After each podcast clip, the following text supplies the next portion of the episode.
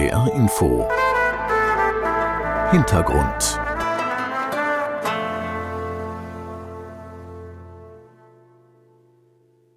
Wir sprechen mit Achim Steiner, dem Leiter des Entwicklungsprogramms der Vereinten Nationen in New York. Als Untergeneralsekretär ist er die Nummer drei der Vereinten Nationen, also ganz oben an der Spitze der Weltorganisation. Herr Steiner, lassen Sie uns mal das Ganze, das große Ganze anschauen und auch vielleicht ein bisschen zurück. Die Welt scheint in einer Dauerkrise zu stecken.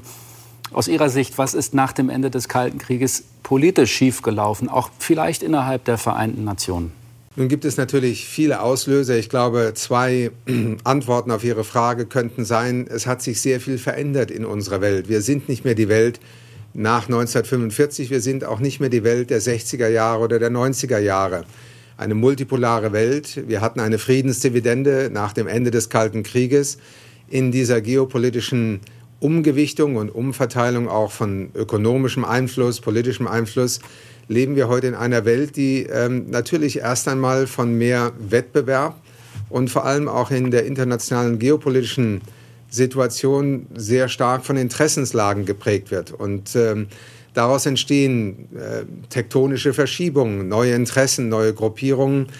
Und ich glaube, wir haben ähm, heute eine Situation, in der sich die Welt sozusagen neu gruppiert und auch neu ordnet. Dass in solchen Momenten äh, auch Spannungen entstehen, sollte uns vielleicht nicht überraschen. Was vielleicht überraschend ist und auch enttäuschend, dass wir diese Veränderung scheinbar so schlecht bewältigen können, dass der Impuls sozusagen in dem anderen, in dem Nachbarn, in äh, einer anderen Region eher den Konkurrenten oder den Feind zu sehen als einen Partner, das macht uns aus Sicht der Vereinten Nationen natürlich enorme Sorgen, denn in einer Welt mit acht Milliarden Menschen im 21. Jahrhundert können wir unser gemeinsames Überleben nicht in Konflikt und Wettbewerb nur miteinander lösen. Das ist sicherlich die eine Herausforderung, vor der wir stehen. Und das Zweite, Ihre Frage, was ziehen die Vereinten Nationen selber daraus für Schlüsse? Nun, ich glaube, wir haben zum einen die Diskussion natürlich über Reformen wie dem Sicherheitsrat, der nach 1945 letztlich nie richtig weiterentwickelt wurde. Wir haben die fünf Vetomächte, das ist für viele andere Länder heute einfach nicht mehr zeitgemäß. Und zum anderen haben wir auch das Phänomen, und ich glaube, das ist vor allem nach der Friedensdividende in den 90er Jahren, Anfang des 21. Jahrhunderts, ein Phänomen geworden, dass viele Mitgliedstaaten letztlich die Vereinten Nationen, den Multilateralismus, diese Plattform äh, in einer Zeit manchmal konkurrierender Interessen trotzdem gemeinsame Wege zu suchen, vernachlässigt worden ist. Ähm, wir feiern dieses Jahr das 50. Jahr deutscher Mitgliedschaft in den Vereinten Nationen. Und für mich ist es überraschend, dass man, wenn man mal eine musikalische Metapher hinzuzieht, dass eher im Moll äh, als in Dur stattfindet. Wir haben uns wenig mit dem Gedanken befasst, was es eigentlich 1973 bedeutete, dass ähm, die Bundesrepublik Deutschland und die DDR zu diesem Zeitpunkt Mitglieder der Vereinten Nationen wurden, Mitglied der internationalen Gemeinschaft. Wir haben heute ein System der Vereinten Nationen, das weiterhin in fast jedem Land der Welt tagtäglich den Ländern zur Seite steht, ob bei Nothilfe, bei Entwicklung, in Gesundheitsthemen, Kinderschutz, Impfungen. Und trotzdem entsteht der Eindruck, als ob die Vereinten Nationen äh, in vieler Hinsicht nicht mehr die Reichweite und auch nicht mehr die Möglichkeiten haben, die sie vielleicht noch vor 20 Jahren hatten. Ich glaube, das bedarf natürlich einer weitergehenden Diskussion, aber zwischen geopolitischen Verschiebungen und einer Vernachlässigung dieser 1945 auf dem Schuttum der Asche des Zweiten Weltkrieges gegründeten Plattform müssen wir uns auch fragen, wie gehen wir eigentlich mit diesen multilateralen Institutionen und Foren um als Mitgliedsländer? Denn letztlich sind die Vereinten Nationen die Mitgliedsländer und nicht das Sekretariat, das Sie hinter mir auf dem mhm. Bild sehen als Gebäude sozusagen. Das ist nur das Gebäude der Vereinten Nationen. Sie wünschen sich mehr Dur und weniger Moll. Gerade den großen Nationen wird ja immer wieder vorgehalten, dass sie die UNO missbrauchen, um ihre Einzelinteressen durchzusetzen. Hätten die Vereinten Nationen härter dagegen vorgehen sollen, zum Beispiel auch um die Interessen kleinerer Staaten besser zu vertreten? Nun lassen Sie mich erst einmal mit einem Bild beginnen, denn wenn Sie heute in den Saal der Generalversammlung äh, eintreten, dann ist ähm, das Erste, was Ihnen auffallen wird, dass jeder Staat, äh, der Mitglied in den Vereinten Nationen ist, einen Platz hat, einen Tisch und eine Reihe von Sitzplätzen. Und da spielt es überhaupt keine Rolle, ob es die Vereinigten Staaten sind oder ob das ein kleiner Inselstaat ist. Ähm, dieses Recht, gehört zu werden, vertreten zu sein in, einem, in einer Generalversammlung der Weltgemeinschaft, bleibt immer noch Sinnbild der Vereinten Nationen. Das heißt, Größe und politischer Einfluss äh, beeinträchtigt nicht das Recht, hier gehört und gesehen zu werden und vertreten zu sein. Aber natürlich, Realpolitik, nicht zuletzt auch aufgrund der Erfahrung nach dem Ersten Weltkrieg mit den äh, League of Nations, hat auch gezeigt, dass wir einen Weg finden müssen, wie wir mit der realpolitischen Situation umgehen, dass es natürlich Weltmächte gibt. Das wurde damals bei der Gründung des Sicherheitsrates mit dieser P5-Gruppe, also den fünf Vetomächten, die im Sicherheitsrat vertreten sind und durch ihr Veto ähm, zumindest ähm, die, den weiteren, die weitere Mitarbeit in diesem Gremium sicherstellen. Denn Weltmächte können sich auch sehr schnell von solchen internationalen Institutionen wieder verabschieden. Nun haben wir natürlich erlebt, dass in diesen Jahren seit 1946 das Vetorecht ähm, über 270 Mal äh, genutzt wurde. Und äh, über 200 Mal waren es äh, die Sowjetunion oder heute Russland und die Vereinigten Staaten. Daran kann man eben auch schon sehen, dass natürlich diese Interessen der Weltmächte sehr oft eine überragende Rolle spielen in den Vereinten Nationen. Die Reaktion im letzten Jahr dass die Generalversammlung nun eine neue Regel aufgestellt hat, dass wenn ein Veto im Sicherheitsrat von einem Land durchgesetzt wird, dann muss sich der Sicherheitsrat in der Generalversammlung rechtfertigen. Also es entstehen schon Verschiebungen. Man versucht, eine Art Anachronismus aus einem anderen Zeitalter auch in eine Reformagenda zu überführen. Aber seien wir ehrlich, äh, die Vereinten Nationen sind nicht sozusagen ein Bündnis aller Nationen, die vereint sind, sondern, das sage ich immer wieder, es gibt die Vereinten Nationen genau aus dem Grund, dass wir eben sehr unterschiedliche Interessen in der Welt haben und sehr unterschiedliche ähm, Herangehensweisen, ob das nun ideologisch oder geografisch begründet ist. Genau deswegen gibt es die Vereinten Nationen, um eben über die unterschiedlichen Interessen hinaus trotzdem handlungsfähig und vor allem äh, zukunftsfähig zu bleiben. Steiner, Sie haben vor kurzem einen Vortrag gehalten und davon gesprochen, dass Staaten immer wieder nationale Sicherheit einfordern. Sie sprechen sich dagegen für ein ganz anderes Konzept aus, das von menschlicher Sicherheit. Hier steht eben nicht der Staat, sondern der Mensch im Zentrum. Hätten sich die Vereinten Nationen nicht viel stärker und viel früher genau dafür einsetzen können? Nun könnte ich auf Ihre Frage erst einmal antworten, dass das Entwicklungsprogramm der Vereinten Nationen genau vor 32 Jahren diese Diskussion mit angestoßen hat. Damals wurde der Begriff äh, der menschlichen Entwicklung sozusagen in UNDP, im Entwicklungsprogramm der Vereinten Nationen geprägt. Seitdem veröffentlicht äh, UNDP jährlich einen Human Development Report, einen menschlichen Entwicklungsbericht, in dem wir alle Nationen aufgrund ihres Entwicklungsfortschrittes erst einmal äh, untersuchen und bewerten. Äh, das ist nicht immer ohne Kontroverse. Aber das war damals schon der Versuch, nicht nur über Bruttosozialprodukt und über Einkommen pro Kopf Entwicklungsfortschritte zu messen, sondern zu verstehen, dass wir als Menschen mehr Bedürfnisse haben, ob das jetzt Ausbildung, Bildung, Gesundheit ist. Äh, Einkommen ist erst einmal nicht alles. Aber der Vortrag, auf den Sie sich beziehen, äh, versuchte vor allem diese Frage anzugehen, was ist eigentlich das Sicherheitsverständnis, mit dem wir in der Welt heute versuchen, Konflikte zu bewältigen und vor allem Frieden äh, zu schaffen. Denn das, was wir im Augenblick erleben, im Jahr 2023, ist im Grunde ein Albtraum, wenn wir uns äh, vor Augen halten, dass wir mehr Konflikte im vergangenen und in diesem Jahr auf der Welt haben als seit 1945.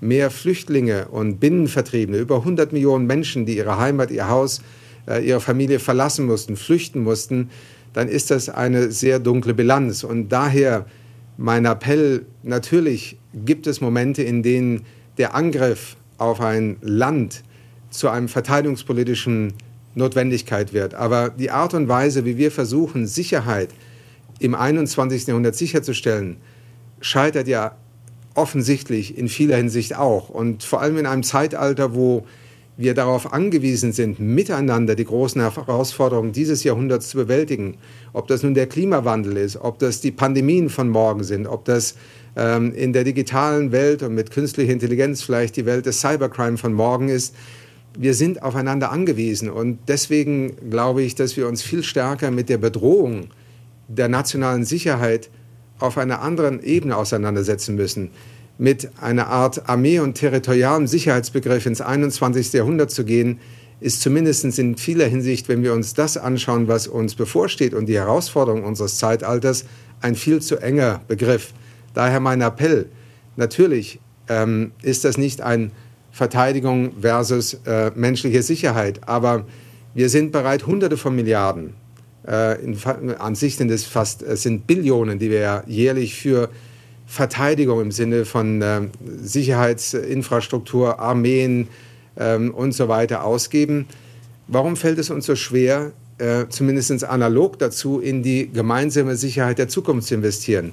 100 Milliarden verteidigungspolitischer Etat in Deutschland nach dem Einmarsch Russlands in der Ukraine. Wir haben über 13 Jahre lang es nicht geschafft, als in, in Industrieländer 100 Milliarden zu mobilisieren, um gemeinsam mit Entwicklungsländern den Klimawandel zu bekämpfen. Das sind die Kontraste, mit denen wir uns, glaube ich, stärker befassen müssen. Das ist nicht Philosophie, sondern das ist ultimative Realpolitik im 21. Jahrhundert. Achim Steiner, Leiter des Entwicklungsprogramms der UNO. Wir möchten mit Ihnen über die großen geopolitischen Veränderungen und die Rolle der Vereinten Nationen sprechen. Wir sind schon mittendrin. Es gibt einen neuen Mitspieler auf dieser Weltbühne, die aufstrebenden Länder des sogenannten globalen Südens, die BRICS-Staaten. Was denken Sie, was erwarten Sie von der UN und der Weltgemeinschaft? Nun, zum einen erleben wir, was wir am Anfang unseres Gesprächs schon angesprochen haben, eine Welt, die sich äh, in vieler Hinsicht multipolar entwickelt. Die Emanzipation, wenn ich es mal so nennen darf, der Entwicklungsländer in den vergangenen 60, 70 Jahren aus einer Art Unabhängigkeitsphase heraus, wo die Vereinten Nationen ja eine zentrale Rolle gespielt haben, in eine Art äh, oder Aufholsport äh, vieler Entwicklungsländer, erleben wir ja heute, dass wir in einer Welt leben, in der Ungleichheit und sehr unterschiedliche Perspektiven auf die Zukunft immer noch sehr maßgeblich sind. Und ähm, für viele Entwicklungsländer sind die letzten Jahrzehnte und auch die letzten Jahre zunehmend zu einer Enttäuschung geworden. Man verlangt von ihnen immer mehr äh, zu leisten, auch für die globalen Güter, für all das, was unsere Welt sicherer machen kann. Aber sie erleben eben auch eine mangelnde Bereitschaft der reichen Länder mit zu investieren. Und äh, wir sprechen auch über Entwicklungshilfe. Es geht nicht in meiner, aus meiner Warte mehr um Entwicklungshilfe, sondern es geht um die Mittel, die wir bereit sind, miteinander zu investieren. Wir führen ja oft die Diskussion über Klimawandel, Dekarbonisierung, erneuerbare Energien, als ob etwas in der Welt nur geschieht, wenn die Industrieländer äh, etwas Geld in den globalen Süden schicken. Das widerspricht völlig der Realität. Wenn Sie heute anschauen, was ein Land wie China, wie Indien, aber auch ähm, Länder wie Uruguay und Kenia, die heute bereits über 90 Prozent ihres Stromes mit erneuerbaren Energiequellen abdecken, was sie schon investieren aus eigenen Mitteln, um eben diesen Kampf gegen den Klimawandel zu bewältigen, dann würden wir vielleicht mit einer sehr anderen Perspektive dieses gemeinsame Investieren betrachten. Anstattdessen äh, haben wir Entwicklungsetats, die immer noch schrumpfen in vielen Teilen der Industrieländer. Wir erleben auch eine Schuldenkrise im Augenblick nach der Corona-Epidemie und natürlich den Auswirkungen des Krieges in der Ukraine die für viele Entwicklungsländer inzwischen zu einer Katastrophe geworden sind. Äh, über 50 Entwicklungsländer stehen kurz vor der Zahlungsunfähigkeit, weil sie über Nacht äh, Zinsraten zahlen müssen aufgrund der Inflation und dem Anstieg der Zinsen, die es unmöglich machen, ihre Zinstilgung noch sicherzustellen. Das ist die Realität, vor der sich natürlich auch viele Entwicklungsländer im Augenblick Gedanken machen, wie organisieren wir uns neu. Unsere Interessen werden oft sozusagen als Sekundarinteressen wahrgenommen. Und die Bereitschaft, unsere Probleme auch ähm, in der internationalen Agenda hoch anzustellen, ähm, gelingt sehr oft nicht. Daraus entsteht BRICS, daraus entstehen viele neue Formationen, äh, kleine Inselstaaten zum Beispiel, aber auch ähm, die Länder Afrikas, ein Kontinent wie Afrika, der ja für die Zukunft der Weltwirtschaft, aber auch dem Kampf gegen den Klimawandel zentral sein wird, ähm, wird in vieler Hinsicht in Europa, in den USA immer noch als eine Art Entwicklungshilfekontinent wahrgenommen was völlig an der Realität vorbeigeht, wenn wir unsere gemeinsamen Interessen der nächsten 30 Jahre betrachten. Und ja, somit entstehen neue Plattformen, äh, neue Bündnisse, wobei wir sie nicht unbedingt immer sofort als Bedrohung verstehen sollten. Die BRICS-Staaten zum Beispiel, Brasilien, Indien, China, Russland, äh, Südafrika, haben ja gerade in den letzten Monaten ihre Mitgliedschaft erweitert. Ist das eine Bedrohung oder ist das auch eine Chance, mit diesen Schlüsselländern des globalen Südens stärker und äh, konsequenter an der gemeinsamen, Zusammen also gemeinsamen Entwicklungsstrategie der Zukunft zu arbeiten. Und wir sollten auch pragmatisch sein. Auch in diesen neuen Allianzen und Bündnissen gibt es sehr viele Unterschiede. Das heißt, äh, ein Land wie Argentinien nach der Wahl am Wochenende ist inzwischen wieder dabei, aus dem BRICS auszutreten. Wir müssen, glaube ich, diese Veränderungen, die im Augenblick stattfinden, nicht nur unter einem negativen Vorzeichen betrachten, sondern vor allem als eine Chance, vielleicht internationale Zusammenarbeit unter anderen Vorzeichen in den nächsten Jahren weiterzuentwickeln. Eine Chance, die BRICS-Staaten, die unter anderem von China angeführt werden, teilen aber nicht unbedingt dieselben Werte, die uns im Westen wichtig sind. Demokratie, Freimarktwirtschaft, individuelle Menschenrechte, freie Meinungsäußerung und so weiter. Was meinen Sie, die Welt, wie Sie sich die BRICS-Staaten vorstellen, ist das auch ein Risiko für unser Miteinander? Ich will Ihnen nicht direkt widersprechen, aber ich möchte auch gleichzeitig darauf hinweisen, dass in den BRICS-Staaten äh, Riesendemokratien sind. Brasilien, Indien, Südafrika. Ähm, sie sind Teil der BRICS-Staaten und Indien ist die größte Demokratie in der Welt. Ähm, auch in Brasilien haben wir gerade wieder erlebt, wie eine demokratische Wahl zu einer Grundveränderung äh, in der politischen Richtung Brasiliens geführt hat. Also auch da sehr viele Unterschiede. Wir sind als Vereinte Nationen seit 1945 eine von Werten und Prinzipien getragene Organisation. Aber es ist auch wichtig anzuerkennen, dass wenn man in einer Welt mit sehr unterschiedlichen Kräften, Interessen und auch Wahrnehmung von Geschichte und Realität handlungsfähig bleiben will, dann muss man erst einmal da beginnen, wo unterschiedliche Interessen konvergieren können, wo wir miteinander erst einmal gemeinsam uns an einen Tisch setzen können. Wenn sozusagen das Eintrittsticket die gemeinsame Wertemuster äh, oder die gemeinsamen Werte sind, dann wird es natürlich sehr schnell sehr eng. Und ähm, wenn Sie heute den globalen Süden betrachten, gibt es Demokratien, Autokratien. Wir haben äh, viele Militärputsche in, in Af Afrika auch erlebt. Aber die Mehrheit der Menschen in der Welt heute leben im globalen Süden. Ich glaube, gerade hier sind die Vereinten Nationen unablässig als ein Forum, wo sich Industrieländer, liberale Demokratien, progressives Europa mit den Ländern an einen Tisch setzen kann, die zum Teil noch damit ringen, dass äh, drei Viertel ihrer Bevölkerung keinen Zugang zu Strom hat, nicht genug Essen hat. Armutsbekämpfung ist aus Sicht vieler Entwicklungsländer genauso ein zentraler Wert in der nationalen und internationalen Entwicklungspolitik und Zusammenarbeit. Das eine gegen das andere auf oder abzuwerten, sehe ich als Leiter des Entwicklungsprogramms der Vereinten Nationen nicht als zielführend, denn wir werden einem Land wie Indien nicht vorschreiben, welche Werte es zu verfolgen hat, oder einem Land wie China oder Brasilien. Aber wir können aus den gemeinsamen Interessen heraus sehr wohl auch gemeinsame Werte entwickeln. Und das ist vielleicht das große Ziel der Entwicklungszusammenarbeit des 21. Jahrhunderts. Nicht sich gegenseitig vorzuschreiben, wie man zu handeln hat, sondern gemeinsam Wege zu finden, wie man so handelt, dass im Grunde eine gemeinsame Entwicklung von acht Milliarden, bald neun vielleicht Milliarden Menschen auf unserem Planeten Erde überhaupt möglich ist im 21. Jahrhundert. Und von daher äh, glauben Sie mir, die Charta der Vereinten Nationen, die Menschenrechte, vieles von dem, was wir tagtäglich auch in den Ländern, in den 170 Ländern, in denen UNDP alleine tätig ist, vertreten, ist sehr wohl absolut mit Prinzipien und mit Grundrechten wie Menschenrechten verbunden. Aber wir beginnen auch da, wo die Realität eines Landes im Augenblick versucht, zum Beispiel Grundbedürfnisse zu decken, Infrastruktur, Energiezugang. Das sind auch die Themen, die Teil unseres gemeinsamen Interesses sein müssen.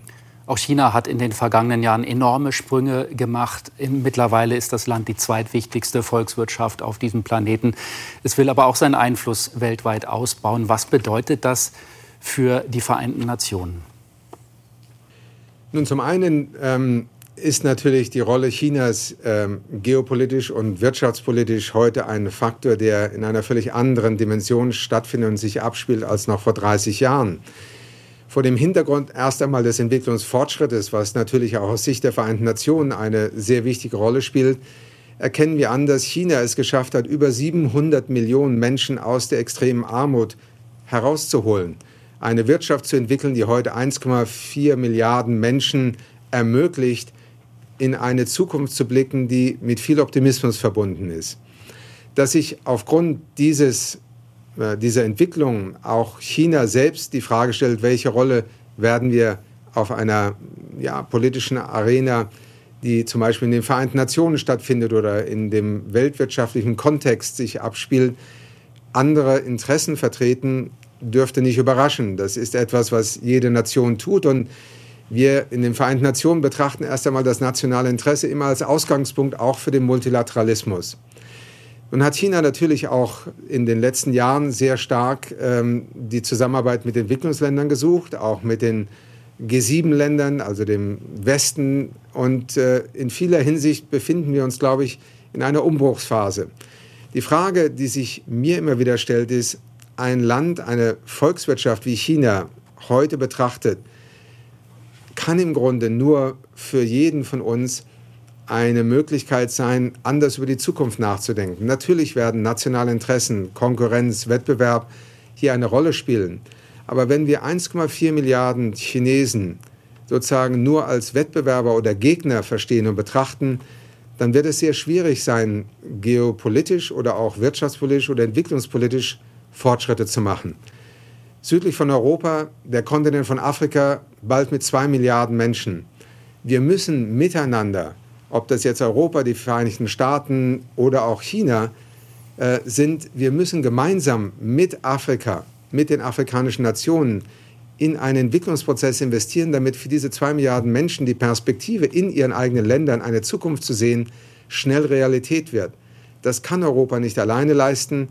Und wenn wir dieses nur in einem Wettbewerb miteinander versuchen, dann wird zum einen äh, weder Europa noch China Gewinner sein, aber vor allem wird Afrika zum Beispiel der Verlierer sein.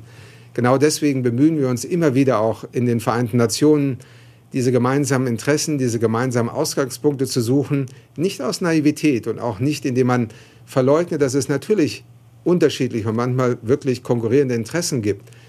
Aber wir sind heute in einem Moment der menschlichen Geschichte, wo zum Beispiel der Klimawandel zu so einer enormen Bedrohung geworden ist, dass das, was zum Beispiel China erst einmal in seinem eigenen Land leistet, um zu dekarbonisieren, aber was es auch aufgrund der enormen Investitionen in erneuerbare Energie, Infrastruktur und Technologie geleistet hat, es heute einem Kontinent wie Afrika ermöglicht, zu einem bezahlbaren Preis die Energiewende herbeizuführen.